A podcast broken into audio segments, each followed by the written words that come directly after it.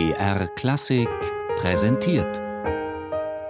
Starke Stücke, Meisterwerke der Musik. Immer samstags um 17 Uhr auf BR Klassik.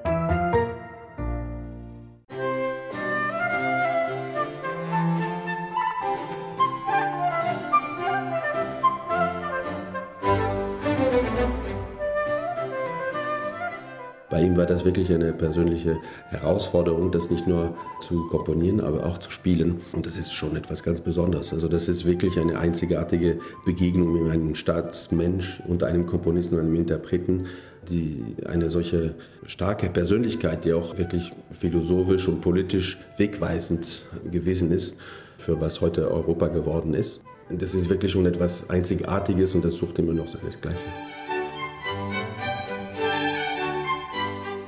Ein junger Prinz, der gegen den Willen seines Vaters rebelliert und musiziert. Ein Staatsmann, der auch im Erwachsenenalter täglich einige Stunden der Musik widmet. Für Friedrich den Großen war die Musik mehr als nur ein schönes Hobby. Friedrich konnte tatsächlich durch das Flötenspiel doch sehr viel rauslassen als, sich, als Ventil sozusagen und konnte sehr viel Sachen ausdrücken, die sonst ihm verboten gewesen wären oder die unanständig gewesen wären in, der, in seiner Position als König. Denn es war eine Leidenschaft für ihn.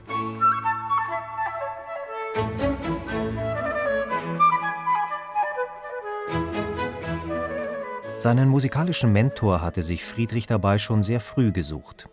Schon als Jugendlicher hatte er in Dresden den Flötisten Johann Joachim Quanz kennengelernt. Später, als er König war, hatte er Quanz mit einem ungewöhnlich hohen Gehalt nach Berlin gelockt. Quanz unterrichtete ihn, beschaffte für ihn Noten, baute Instrumente und komponierte eine Vielzahl an Werken. Doch auch der König selbst schrieb etliches an Musik, trotz der knappen Zeit, die er neben dem Regieren zur Verfügung hatte. Überliefert sind von ihm vier Flötenkonzerte, über 120 Flötensonaten und einige Arien.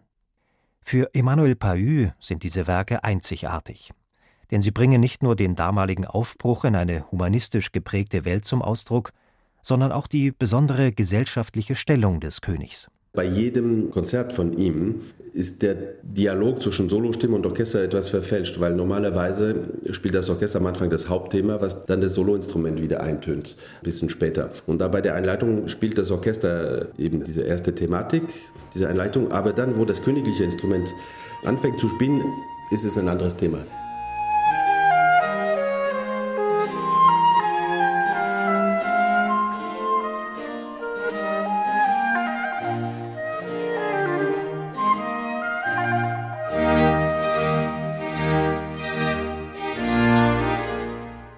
Der König spielt einfach ein anderes Thema, spielt nicht das, was jeder spielt. Er hat seine eigene Stimme. Und äh, das führt zu einer doppelten Thematik, die sich mischt auf dem gleichen harmonischen Grund. Und das führt zu ganz interessante, manchmal auch etwas, würde ich sagen, etwas progressiv gelösten Situationen, wo man irgendwie aus einer verwickelten Doppelthematik rauskommen muss.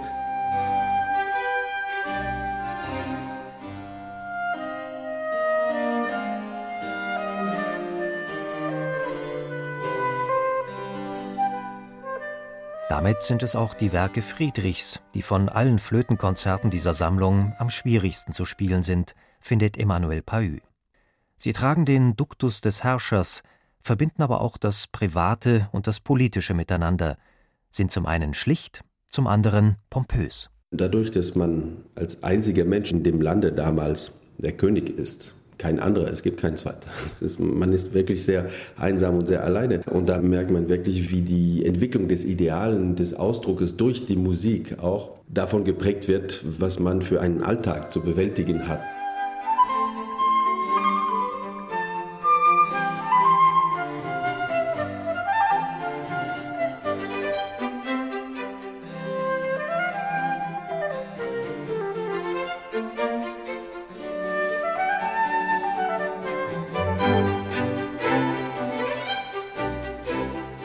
Der letzte Satz ist äh, eigentlich ein sehr, sehr gelungenes, virtuoses, sehr tänzerischer Satz, wobei das Orchester immer noch das Sprunghafte hat und der König aber mehr so Kantilenen spielt auf der Flöte. Und da ist der Kontrast wirklich zwischen Solostimme und Orchester da ganz deutlich zu hören.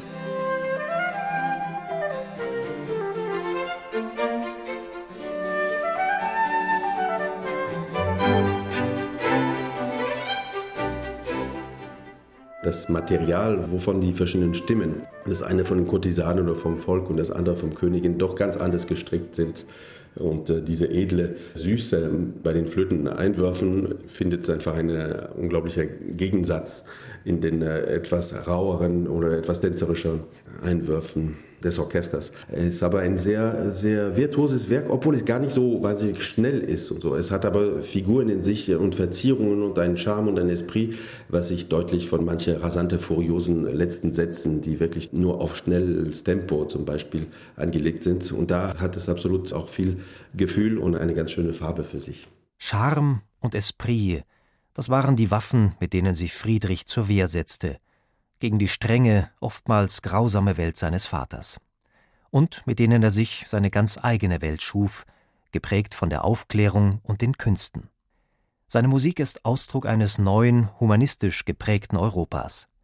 Dennoch ist auch bei ihm die energische Hand eines willensstarken Königs zu spüren. Da gibt es wirklich immer bei den Stücken von Friedrich dem Großen immer etwas Majestätisches oder etwas Martialisches manchmal, aber auch immer sehr stark und ausdrucksvoll, egal in welchem Satz, wie schnell das ist. Wobei im Finale, das ist nie gehetzt, immer kraftvoll, immer mit Macht. Also da merkt man schon, da spricht ein Herrschen, da schreibt auch ein Herrschen.